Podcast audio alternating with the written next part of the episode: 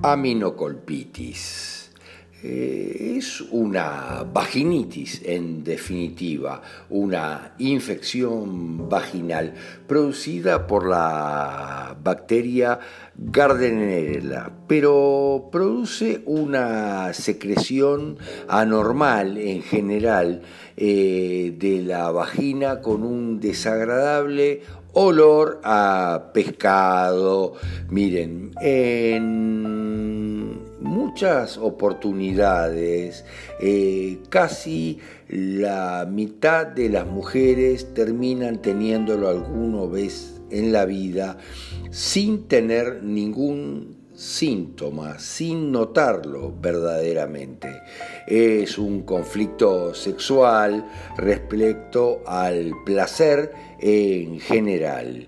Eh, y cuando está en fase de reparación, eh, la vagina, pero ¿cuál es la finalidad? La finalidad es la reconversión, en definitiva, del fluido vaginal, produce un aroma que aleja a la pareja. Fíjense, es súper claro.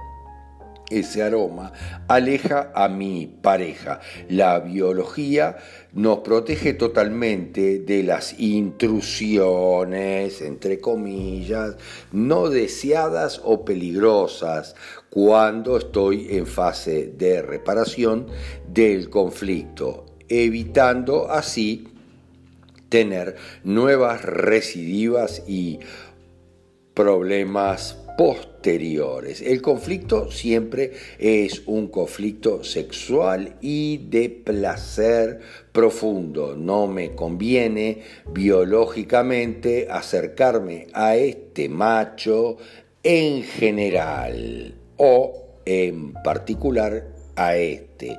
No me conviene. Tiene que ver con la vaginitis y es muy común.